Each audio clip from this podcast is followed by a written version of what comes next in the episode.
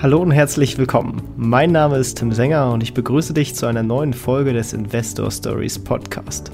Erfahre von anderen Investoren, wie sie gestartet sind und welche Erfahrungen sie auf ihrem bisherigen Weg gemacht haben. Lass dich von ihren Geschichten, Strategien und Vorgehen inspirieren und schreibe deine eigene Investor Story. Hallo und herzlich willkommen zum Investor Stories Podcast. Und heute tauchen wir mal in die Welt des Private Equity ein es ist ja eine Branche, die wir bislang noch gar nicht hier im Podcast hatten. Wir waren schon in diversen Assetklassen unterwegs, von Anleihen über Aktien natürlich, Immobilien, äh, sogar Venture Capital. Aber was bislang äh, doch ein bisschen äh, außen vor blieb, weil es natürlich auch für Privatanleger jetzt vielleicht nicht die einfachste Assetklasse ist, um da rein zu investieren. Private Equity ein bisschen außen vor geblieben. Äh, dafür habe ich jetzt aber einen Spezialisten aus der Branche. Er ist in dem Bereich äh, jetzt schon einige Jahre aktiv. Und das ist der Martin Bös von Equio Capital. Herzlich willkommen im Podcast. Hallo Tim. Ja, ich freue mich äh, sehr, dass du dabei bist und ein bisschen äh, Licht auf die Branche wirft, die ja gerne so ein bisschen privater und im Hintergrund bleibt oder zumindest hat sie äh, gerne mal diesen Anschein. Ich glaube, das hat sich über die letzten Jahre auch so ein bisschen zumindest äh, geöffnet für diejenigen, die so in der Finanzszene generell sich zumindest interessieren und da unterwegs sind. Aber vielleicht magst du zur Einleitung auch erstmal ein paar Worte zu dir sagen. Wer bist du und was sollte vielleicht man so grundsätzlich über dich wissen? Wer bin ich? Also Martin Böss, ich bin jetzt Investment Director bei einem ursprünglich französischen ähm, Small and Fund, der heute eben auch in ganz Europa aktiv ist über seine Investments. Ich bin in dem Bereich jetzt seit bald sechs Jahren und zuvor habe ich ähm, in der Transaktionsberatung gearbeitet, fünf Jahre, was eines der möglichen Sprungbretter in die Private Equity Branche ist. Ähm, Dorthin bin ich wiederum gekommen über ein internationales Studium der Betriebs- und Volkswirtschaftslehre, was ich dann den Großteil im Ausland verbracht habe. Also ich war zwei Jahre in Spanien und ein Jahr in Großbritannien und ähm, habe eigentlich immer das sehr spannend gefunden, zwischen den Ländern ähm, in mehreren Kulturkreisen zu arbeiten. Sehr cool. Ja, äh, damit kriegt man natürlich auch schon ein, ein gutes Gefühl, äh, da, da, dass du ziemlich breit aufgestellt bist, äh, auch kulturell und äh, Frankreich natürlich jetzt auch äh, bisschen spezieller für die Deutschen, die, die von Frankreich äh, teilweise doch immer noch im historisch ein bisschen Abstand halten. Insofern auch ganz spannend. Wie ging das denn ganz ursprünglich bei dir los? Also ähm, du hast jetzt schon gesagt, du hast auch international studiert. Ähm, wie bist du quasi überhaupt auf die Branche damals aufmerksam geworden und ähm, wie, wie bist du bist da taktisch an deine Praktika am Anfang reingegangen oder wie hat sich das bei dir so entwickelt? Also ich glaube, ich hole mal relativ weit aus. Ähm, letztendlich ist Private Equity investieren dadurch, dass man unternehmerisch tätig wird. Und mir hat der Zugang, also den Zugang zum Unternehmertum habe ich durch meinen Großvater bekommen, der Unternehmer war.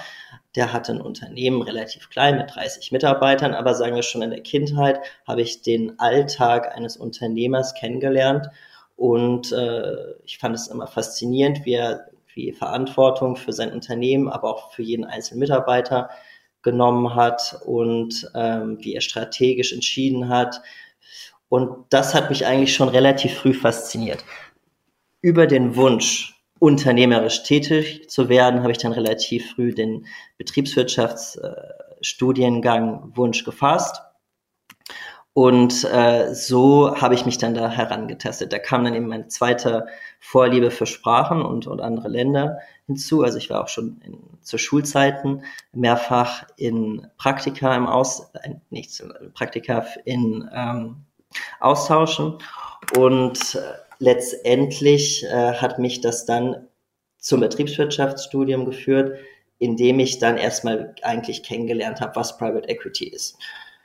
Am Anfang ist das noch relativ abstrakt, aber wenn man dann in höhere Studiensemester bekommt, dann kann man über Case Studies auch genauer erfahren, was das ist. Und äh, da ist dann auch mein Interesse daran gekommen, äh, im Private Equity möglich Weise zu arbeiten.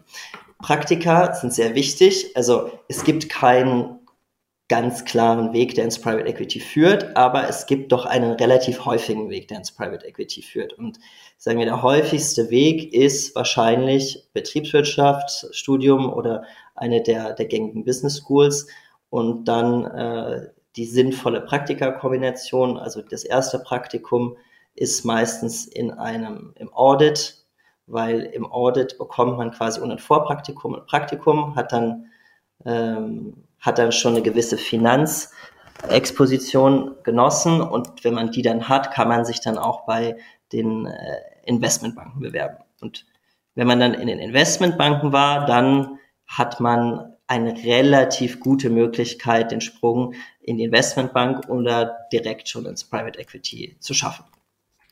Genau, und das hast du auch äh, soweit gemacht. Also warst du dann auch bei, bei einer Investmentbank unterwegs? Ich war nicht bei einer Investmentbank unterwegs. Also die zweithäufigste, das zweithäufigste Sprungbrett würde ich sagen, ist die Transaktionsberatung. Ähm, die Transaktionsberatung ist technischer in der Ausbildung. Also man, äh, man befasst sich wesentlich tiefgreifender irgendwie mit Bilanzen, äh, Cashflow-Projektion und, und Modellierung, als man das jetzt in einer Investmentbank machen würde. Ähm, Allerdings der Vorteil einer Investmentbank ist, dass man viel früher schon einen Überblick über den gesamten Transaktionsprozess bekommt. Also die, der, die Transaktionsberatung ist auf sehr punktuellen Themen aktiv. Also man, man lernt da, wie man gut bewertet oder man lernt wirklich, wie man ein, ein Unternehmen nach finanziellen Gesichtspunkten analysiert. Aber man sieht da eben eher punktuelle Themen äh, die Relevanz ist fürs Private Equity. Während in dem, in der Investmentbank sieht man den gesamten Investmentprozess.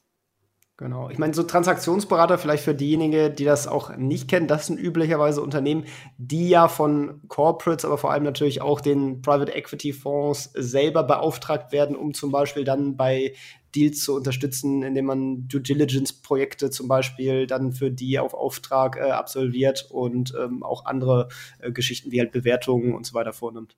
Genau, und so war nämlich dann auch mein erster Direktkontakt äh, mit Private Equity. Also ich hatte mehrere Kunden, äh, Private Equity Häuser, die eben Due Diligences und die ähm, Bewertungen quasi von mir als Transaktionsberater eingekauft haben. Und so habe ich dann Leute aus der Szene kennengelernt und ähm, ja, habe dann eben zunehmend begonnen, mich dafür zu interessieren und dann nach einigen Jahren in der Transaktionsberatung äh, habe ich gedacht, wie komme ich meinem ursprünglichen Wunsch, relativ unternehmerisch tätig zu werden, nah. Und da hatte ich dann äh, die Idee entwickelt, dass ich von der Transaktionsberatung zur Private Equity wechseln möchte. Und dann hast du dich bei jemandem einfach so beworben oder kam der Kontakt bereits über die Transaktionsberatung zustande oder wie ist dir dann sozusagen der, der Wechsel gelungen? Es, ähm, es waren ein paar günstige Konstellationen, die da reingespielt haben. Also ich hatte das für mich intern entschieden. Ich hatte jetzt, ich war gerade Manager geworden in der Transaktionsberatung und das ist eigentlich ein ganz guter Punkt, an dem man sagen kann, naja, entweder ich bleib jetzt hier in der Transaktionsberatung, werde Senior Manager und dann Partner oder ich habe quasi dem Markt gezeigt, ich habe jetzt die Kompetenz, um Manager zu sein und gehe in ein verwandtes Feld. Und ich war genau an dem Punkt gedanklich angekommen und da äh, hat quasi der Headhunter an die Tür geklopft und äh, so kam dann eins zum anderen. Bei mir, glaube ich, ist dann der Fakt, dass ich in Frankreich schon gelebt habe, ein großer Vorteil gewesen, weil ich konkret mit dem Ziel rekrutiert wurde, einen äh, deutschen Transaktionsmanager, der in Frankreich lebt, zu rekrutieren. Und dann ist dann natürlich der Pool an Auswahl für den Fonds auch nicht ganz so groß. Und so hat man dann auch, hatte ich dann wahrscheinlich auch die Möglichkeit, äh, äh, leichter quasi in diese, in den Fokus von einem Headhunter zu geraten.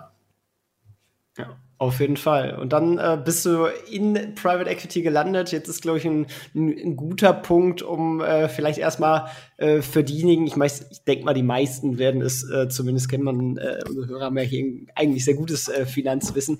Ähm, aber magst du vielleicht nochmal erklären, ähm, was bedeutet Private Equity, was unterscheidet das vielleicht von klassischen Aktieninvestments und äh, in welchem Bereich äh, spielt ihr denn da eigentlich so mit? Also es steckt teilweise schon im Namen, nämlich Private.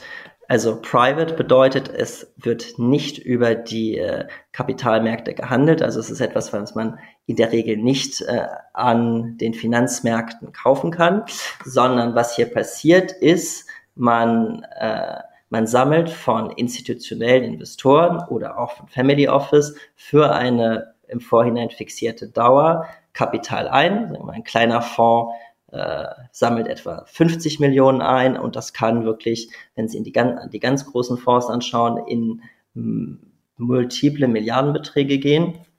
Ähm, dann haben Sie eine Investmentphase von etwa fünf Jahren, in der akquirieren Sie dann Unternehmen. Dann haben Sie eine Entwicklungsphase von etwa fünf Jahren nochmal. Da wird dann quasi die Strategie, mit der Sie Werthebel generieren will, wollen, umgesetzt.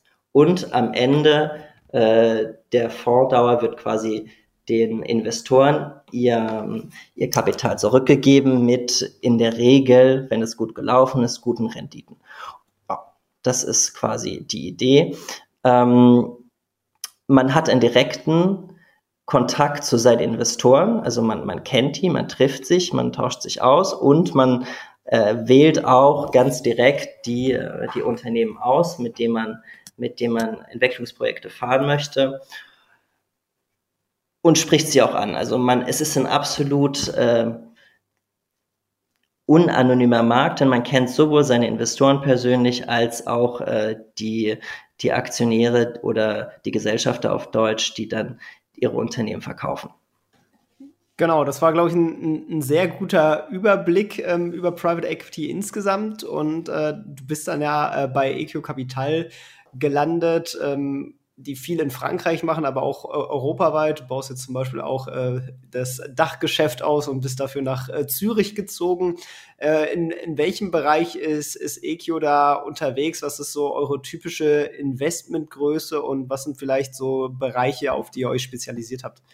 Also wir sind im Small- und Mid-Cap-Segment äh, äh, tätig. Das heißt, wir schauen auf Unternehmen ab, sagen wir, ja, 8 Millionen Euro Umsatz und äh, positive Cashflows. Das heißt, wir können akzeptieren, dass ein Unternehmen vielleicht mal ein negatives EBITDA hat, aber es ist doch sehr wichtig, dass ein Unternehmen äh, Cash Generating ist. Das heißt, dass man jetzt nicht als Aktionär in den folgenden Jahren zum Überleben wieder Geld einschießen muss.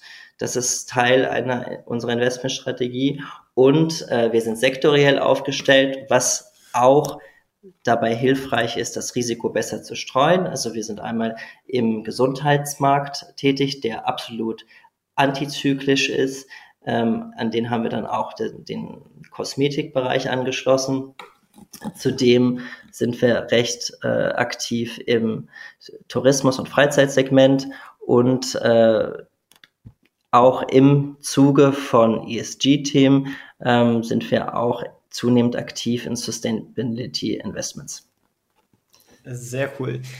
Um das Ganze jetzt vielleicht noch mal etwas äh, plastischer zu gestalten, ähm, äh, wäre es, glaube ich, ganz praktisch, wenn du mal so exemplarisch äh, über einen, ähm, ja, über so einen Deal quasi, muss jetzt kein eins zu eins, den ihr gerade macht seid, aber äh, ja. so, so, generell ähm, wie geht man daran? Äh, wie, wie sourced ihr zum einen äh, das Unternehmen? Ähm, wie, wie sprecht ihr die Leute dann an? Wie kauft ihr und wie inter, du hast eben schon die, die Value-Hebel sozusagen angesprochen. Ähm, das ist ja wirklich auch das Besondere an Private Equity, dass man da sehr starken Einfluss auf das Unternehmen einfügen, äh, ausüben kann, um Sachen dazu zu kaufen, um die Strategie zu verbessern oder auch zu, zu adjustieren. Ähm, genau, vielleicht magst du einmal so durch diesen kompletten Prozess führen. Ja, es ist ein umfangreiches Thema. Also ich versuche das jetzt etwas zu vereinfachen. Also das Sourcing äh, würde ich schon mal aufteilen in zwei Bereiche. Das ist einmal das opportunistische Sourcing und das ist das strategische Sourcing. Also bei opportunistischem Sourcing ähm, warten Sie quasi, dass Sie Vorschläge von den Investmentbanken bekommen. Das heißt, äh, die meisten Investmentmanager haben Kontakte in Investmentbanken und äh, wissen und die wissen, was für äh, Deals sie interessieren können. Das heißt, die schicken ihnen dann Teaser zu und äh, wenn sie das jetzt interessant finden, dann können sie sich positionieren und in eine Auktion gehen. Die wird dann allerdings meistens über den, äh, den Preis entschieden und so sind dann, wir kommen später zu den Value-Hebeln, sind die Value-Hebel etwas geringer, wenn, äh, wenn der, das einzige Kriterium für den Verkäufer der Preis ist. Dann gibt es das strategische Sourcing. Das heißt, ähm, Sie schauen sich im Vorhinein konkret Märkte an. Also Sie, Sie sagen ganz, hier habe ich einen Nischenmarkt identifiziert, da sind gute Wachstumsoptionen äh, innerhalb der nächsten Jahren oder hier gibt es Innovationen, die man dann in den Markt bringen kann. Wir möchten in diesem Markt äh, präsent sein und dann können Sie ganz direkt mit Unternehmen Kontakt machen, in, aufnehmen in der Regel ähm, haben sie aus der Historie ihres Fonds auch Berater, die sie kennen und die ihnen dann helfen, ähm, mit Unternehmen Kontakt aufzunehmen. Und wenn sie dann da jemanden ansprechen, dann machen sie ein Entwicklungsprojekt mit ihm. Ähm, und wenn sie dieses Entwicklungsprojekt dann ja quasi ausfüllen, dann können sie die, die bekannten Value Driver ähm, erreichen. Zum Transaktionsprozess, okay, also wenn man eben äh, wirklich runtergeht, erstmal am Anfang, die Transaktion anbahnt, ist eine, hat man erstmal eine, eine Verhandlung über den Preis. Also ein Unternehmer wird keine Absicht des Verkaufs äh, abgeben, wenn er nicht eine relativ fixe Preisvorstellung hat. Das heißt, um zu einem Preis zu kommen, müssen Sie sich schon mal die Multiples angucken, die im Markt äh, bestehen, um eine Referenz zu haben. Wenn Sie dann diese Referenzen haben, müssen Sie sich das Unternehmen angucken und die Charakteristika. Also ist das Unternehmen denn wirklich anwendbar auf die Multiples, die Transaction Multiples, die öffentlich verfügbar sind, oder ist das Unternehmen relativ davon weit weg? Dann haben Sie Zuschläge oder Abschläge, die Sie auf die Multiples anwenden können. Und die allerhäufigste Größe, auf die sie das dann anwenden, ist das EBITDA. Das operative Ergebnis vor Abschreibung und steuert, weil man sagt, das ist das wirklich, äh, was das, was generiert wird aus der operativen Tätigkeit ohne irgendwelche Finanzierungs- und äh, Renten, also wie sagt man Renten auf Deutsch, ähm, Mieten. Das Genau, also das ähm, sind die Möglichkeiten, um dann zu einem Preis zu kommen. Wenn Sie dann einen Preis haben, dann fixieren Sie das in einem LOI, einem Letter of Intent. Und ähm, wenn Sie ein Letter of Intent mit einem Unternehmer oder Gesellschafter unterschreiben, dann haben Sie in der Regel eine Dauer von drei Monaten, in dem Sie eine Due Diligence durchführen können. Und in dieser Due Diligence wird quasi das Unternehmen nochmal auf Herz und Nieren geprüft, um zu sagen, dass die, und, dass die Informationen, die am Anfang gegeben wurden, auf dem sie den Preis dann aufgesetzt haben, auch tatsächlich so sind. Während die Due Diligence läuft, die ist dann finanziell, juristisch, fiskal, also alles, was quasi aus an Risiken in einem Unternehmen, was man kauft, drinstecken kann, äh, werden sie parallel anfangen, den, äh, den Gesellschaftervertrag zu erarbeiten und den Verkaufsvertrag oder Kaufvertrag.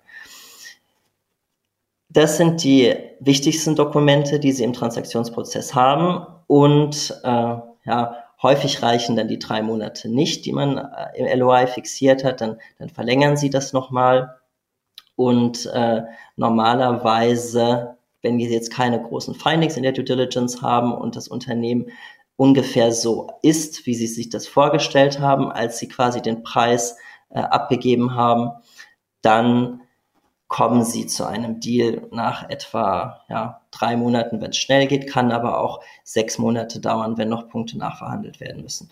Und normalerweise ein Teil, der nicht zur Due Diligence gehört, aber was sie auch machen, ist, sie definieren das Entwicklungsprojekt mit dem Unternehmer, sofern er innerhalb des Unternehmens noch einige Jahre bleibt. Also es gibt Deals, da sagt der Unternehmer, ich bin jetzt 65, ich möchte wirklich ganz schnell äh, raus und meine restlichen Jahre genießen. Aber ganz häufig ist der Unternehmer interessiert, noch ein paar Jahre mit ihnen zu arbeiten und dann auch nochmal äh, als Minderheitsaktionär an dem neuen Wert, der generiert wird, äh, zu profitieren.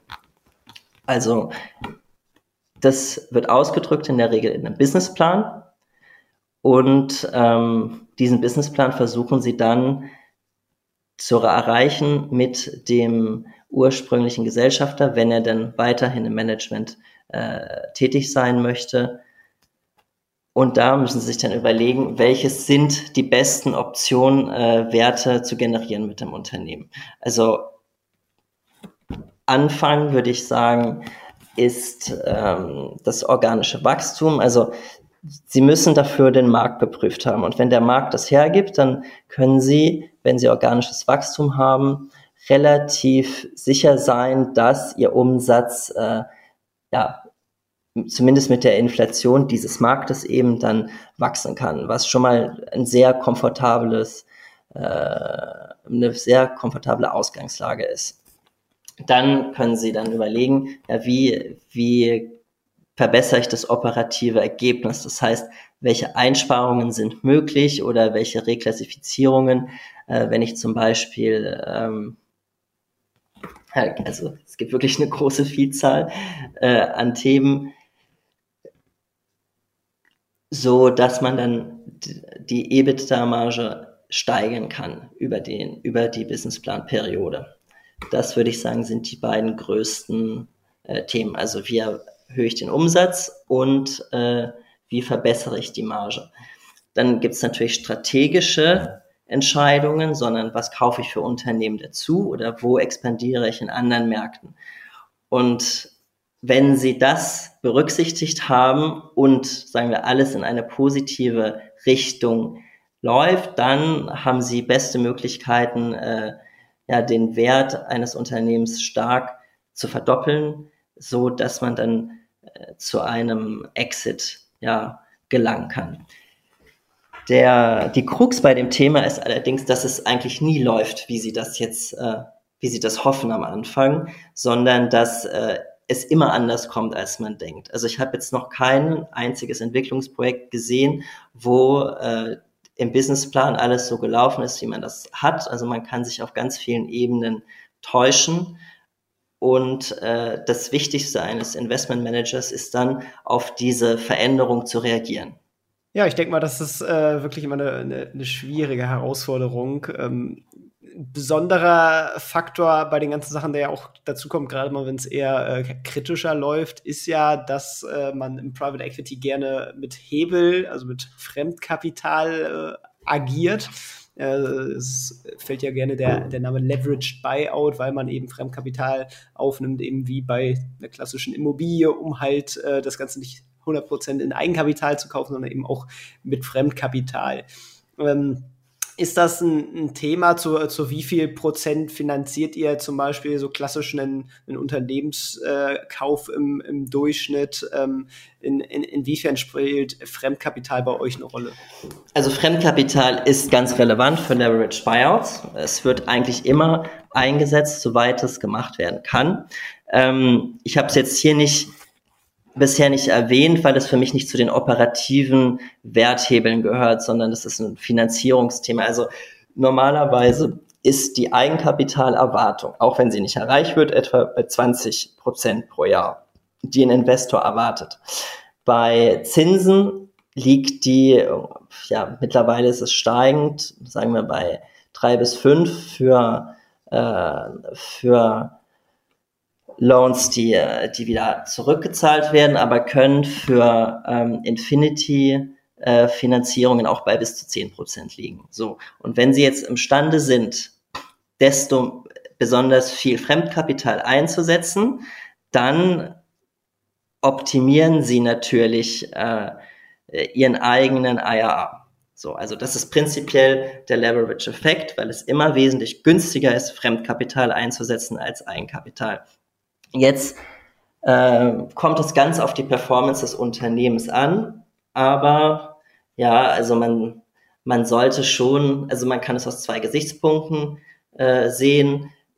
wie viel Prozent der Transaktion wird Debt und Equity äh, finanziert. Ich würde sagen, Debt liegt im Moment bei ein Drittel bis ja, ein halb, wenn es gut aussieht. Und dann äh, müssen, bekommen sie ja, zwei bis dreimal EBITDA ist ähm, das, was sie als, äh, als Schulden aufnehmen können, um eine Akquisition zu finanzieren. Also es gibt diese zwei Herangehensweisen und die müssen dann irgendwie zusammenpassen und dann ist das ihre gesamte Debt-Kapazität. Genau, das ist ja auch gerne mal so ein, ein kritisches äh, Thema, sag ich mal, wenn es eher äh, schlecht läuft, äh, weil halt eben jetzt, wenn die Zinsen steigen und dann eben, keine Ahnung, aufgrund der Pandemie zum Beispiel die, die Debt Capacity sozusagen reduziert wird und man sich das eigentlich nicht mehr äh, leisten kann. Ähm, du hast eben schon gesagt, der, der Businessplan läuft äh, selten so, wie man ihn sich ausmalt. Ähm, wie, wie geht ihr vor? Wie, wie geht ihr so an Themen ran, ähm, wenn es mal eher nicht so läuft wie geplant? Und, und wie steuert ihr da zum Beispiel gegen? Also erstmal einen kühlen Kopf bewahren, weil wenn man äh, nervös wird, trifft man keine guten Entscheidungen mehr. Ähm, man versucht natürlich auch schon während der Due Diligence Phase, also Risiken tauchen ja auf. Man, man sieht die Risiken, aber man, man kann sich gegen die Risiken einfach nicht 100% äh, widmen, weil wenn Sie gar kein Risiko eingehen wollen, dann können Sie am Ende keinen Deal mehr machen. Ähm, erstes, das, der erste wichtige Punkt ist einfach das Bewusstsein, was sind die, sind die Möglichkeiten äh, von Abweichungen, die kommen können. Sie sollten Ihren Markt ganz genau kennen. Sie sollten Ihre Wettbewerber ganz genau kennen. Weil wenn Sie jetzt zum Beispiel ein falsches Produkt lancieren, dann haben Sie ein, ein gewaltiges Problem. Und ich rechne eigentlich immer bei, bei Pro Problemen in, wie lange dauert es, es zu korrigieren. Und wenn Sie sich jetzt zum Beispiel im Markt, Markt täuschen, dann haben Sie bei einem Investment eventuell gar keine Möglichkeit, es mehr zu, zu revidieren. Wenn Sie sich in einem Produkt äh, täuschen. Dann sagen wir, ein neues Produkt einführen kostet zwei bis drei Jahre, aber sie haben bis dahin auch noch viel Kapital, also Cash verbrannt. Wenn sie sich in einem Manager irren, sagen wir einem Geschäftsführer, dann müssen sie erstmal verstehen, dass sie sich im Geschäftsführer geirrt haben und der wird alles dafür tun, äh, dass, es, dass es nicht quasi aussieht, als wäre er der Grund, dass es nicht läuft. Das heißt, da kann es, bis sie dann das identifiziert haben, ähm, einen neuen gefunden haben, kann es, sagen wir, für einen CEO ein Jahr dauern. Für einen CFO, da ist es etwas, ich meine, der ist, da, den kann man besser an den Zahlen messen. Ähm, da dauert es dann immer noch drei bis sechs Monate, wenn sie sich geirrt haben. Also das sind, es ist schon mal wichtig, ein absolutes Bewusstsein zu haben, was dann kommt. Ganz wichtig ist, dass sie dann die entsprechenden Berater haben, die ihnen dann sozusagen helfen, also dass sie einen Headhunter haben, wenn es mit den Managern nicht läuft, dass sie ein, dass sie nicht das Risiko scheuen, eine Strategieberatung zu nehmen, der ihnen dann hilft, äh, zum Beispiel eine Produktneuausrichtung zu generieren. Oder dass sie ein, auch der Strategieberater oder ihr Netzwerk kann ihnen dabei helfen, zu sagen, ja gut, in diesem Markt, also sie, sie haben sich in Mexiko geirrt, aber äh, in, in Brasilien sehen die Parameter ganz anders, dass sie da hingehen. Das heißt, sie müssen auf jeden Fall sehr proaktiv auf der Suche sein, ähm, wo, wo, man, wo man Alternativen findet. Ja. Das ist auf jeden Fall äh, gute Punkte, die man auch, glaube ich, äh, für sich als normaler privater Aktionär mitnehmen kann, weil am Ende sind das ja auch Risiken, die man äh, bei Public Investments identifizieren sollte. Und ein weiteres Thema, äh, was man, glaube ich, auch für sich mitnehmen kann, du hast es auch eben schon im Prozess angesprochen, ist das Thema Bewertung. Du hast eben Multiples genannt. Ist das ein Thema, das ihr viel über Multiples bewertet, weil das vielleicht im Mittelstand Stand einfacher zu, zu greifen ist für, für die Verkäufer, die ja, sag ich mal, jetzt nicht aus der klassischen Finanzindustrie kommen und, und ihr selber, um den Warenwert festzustellen, liegt dann noch mal eine Discounted Cashflow-Analyse drüber. Wie, wie geht ihr in Sachen Bewertung sozusagen vor, um für euch quasi das, das Ertragspotenzial zum aktuellen Kauf, ähm, aber dann auch in der Zukunft auszurechnen? Im Klein- und Mittelstand sind es eigentlich nur Multiples, die, die relevant sind, weil sie müssen die Bewertung einem potenziellen äh, Verkäufer immer erklären. Und äh, wenn Sie jetzt Discounted Cash Flows, ähm, da sind dermaßen viele Rechen oder auch Hypothesen drin, das ist zu schwer zu erklären und vor allem ist es technisch, äh, ist der Wert einer Discounted Cashflow äh, Analyse steckt in, in der, in, also in dem Eternal Growth Rate, das heißt, ob Sie da 1,5 oder 2,5 annehmen, das, da sind da zwei Drittel oder so des Wertes, der sich nur danach richtet. Also eigentlich in Realität sind es nur die Multiples. Für ein Unternehmen, was ertragreich ist ähm, und eher im Dienstleistungssektor tätig ist, ist es eigentlich der EBITDA-Multiple. Für ein Unternehmen, was generell nicht sehr ertragreich ist, also ein relativ äh, schwaches operatives Ergebnis zeigt, sind es die Umsatzmultiples. Und äh, für ein sehr kapitalintensives Gewerbe würde man ja EBITDA minus CapEx oder die EBIT Multiples zu Rate ziehen. Aber Discounted Cashflow habe ich ehrlich gesagt noch nie in einer Verhandlung gesehen. Das ist eher für Steuerthemen nach einer Transaktion relevant. Da habe ich quasi das in der Transaktionsberatung mehrfach als, äh, ja, als Assignment gehabt, dass man den Wert auch nach der Discounted Cashflow Methode ausrechnen musste. Ist das, also ihr selber nutzt das dann auch gar nicht für, für, euch oder ihr selber nutzt das schon, um für euch zumindest den Wert auszurechnen? Intern, genau. genau. Wir checken, wir checken nochmal den Wert oder so. Also, dass, dass, dass es schon irgendwie von den Größenordnungen zusammenpasst, aber das ist eigentlich kein, kein Gegenstand für eine Verhandlung. Also für uns intern ja. Okay, und, und für euch intern, ähm, dann macht ihr da auch mehrere Rechnungen um den Wert aktuell und dann unter euren veränderten Annahmen quasi, was ihr da an dem Unternehmen zum Beispiel ändern wollt, in der Zukunft bemisst? Oder äh, ja, schaut klar. ihr mal an, ihr, ihr, geht mit einem 10er Multiple rein und wenn wir halt das und das fixen, dann können wir es für einen 15er Multiple, äh, Multiple verkaufen. Äh, wie, wie schaut ihr euch das an? man muss ja den Businessplan haben, sonst kann man gar keine Discounted Cashflow äh, Methode anwenden und da ist dann zumindest eine ein vereinfachter Businessplan, wo quasi die Werttreiber schon reingepackt sind, dem man dann, dem, über den man dann die Discounted Cashflow Methode laufen lässt. Auf jeden Fall. Ähm, und naja, also man hat ja schon über Datenbanken hat man ungefähre Sektor-Multiples und dann, also die wendet man dann an und äh, ja, schaut dann, ob es ungefähr zusammenpasst und äh, letztendlich orientiert man sich an dem, was man vom, vom, von der Branche bekommt. Und dann, je nachdem, wie man das Unternehmen selber einschätzt, macht man, schlägt man dann ein bisschen was drauf oder ein bisschen, zieht was bisschen was ab von dem Multiple. Wie äh, würdest du sagen, sind bei euch so die Value-Hebel, also die, aus denen ihr quasi den, den Wert schafft, äh, verteilt? Also wie viel kommt zum Beispiel aus dem äh, Financial Leverage und, und, Engineering, wie viel kommt aus euren Operate, Opera, ah, operativen Verbesserungen sozusagen, die ihr im, im Unternehmen und äh, strategisch erzeugt und, und, und wie viel kommt vielleicht aus dem äh, günstigen Einkauf und aus dem teuren Verkauf? Das meiste ist, äh, würde ich sagen, Umsatz. Also, dass man wirklich äh, einmal organisches Umsatz und organischen Umsatz generiert und dann äh, durch neue Zukäufe weiteren Umsatz äh, in das Projekt einbrennt. Und da, also besonders jetzt meistens, wenn Sie so ein Plattforminvestment nehmen, ist der Multiple schon, also nicht sehr günstig, weil äh, letztendlich äh, informiert, also ja, man, man richtet sich an den Branchen und äh, um dann eine Multiple-Expansion zu schaffen, ist es, also es ist nicht sehr einfach. Aber wo es relativ gut möglich ist, ist, wenn Sie jetzt ein Build-up haben und sagen wir, Sie kaufen äh, ein kleines Build-up, das macht ein, zwei Millionen äh, Umsatz äh, und das kaufen Sie, sagen wir, für einmal äh, Umsatz, also ein Umsatzmultiple, aber dann verkaufen sie ja das Gesamtprojekt. Das sagen wir dieses, was sie für einmal Umsatz gekauft haben. Dieser Umsatz wird Teil des Gesamtprojektes und den verkaufen sie dann irgendwann für dreimal Umsatz. Also besonders bei diesen Build-ups ist eine sehr gute Multiple-Expansion möglich.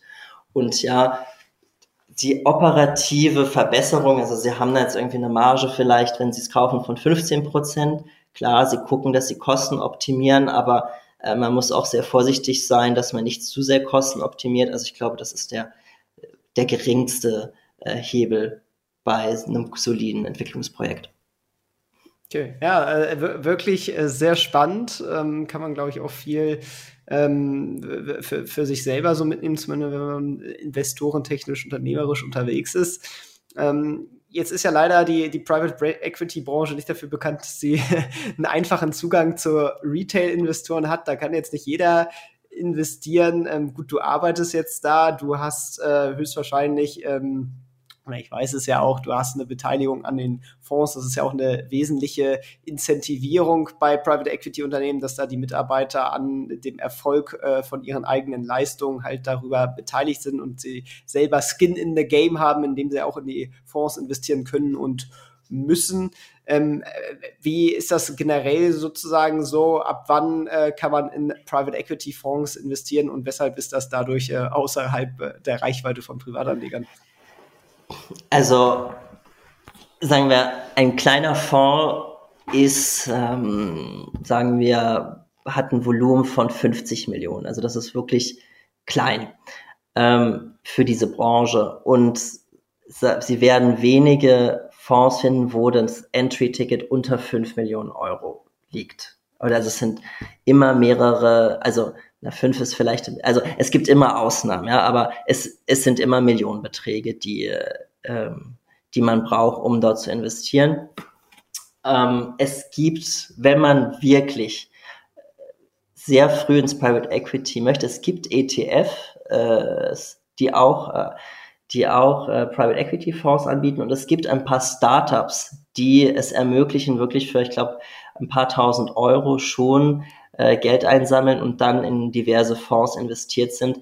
Aber ich meine, ursprünglich ist die Idee von Private Equity ja Rückversicherern oder Pensionsfonds äh, relativ sichere, langfristige Investmentmöglichkeiten zu haben. Also wer jetzt irgendwie kurzfristig äh, dort investieren möchte und dann nach ein paar Monaten wieder raus möchte, der ist auch im Private Equity nicht richtig aufgestellt. Also ursprünglich kommt dieses Private Equity Volumen daher, dass eben äh, institutionelle Anleger gute Investmentklassen gesorgt haben und die haben letztendlich den, den Aufstieg des Private Equities mit ermöglicht.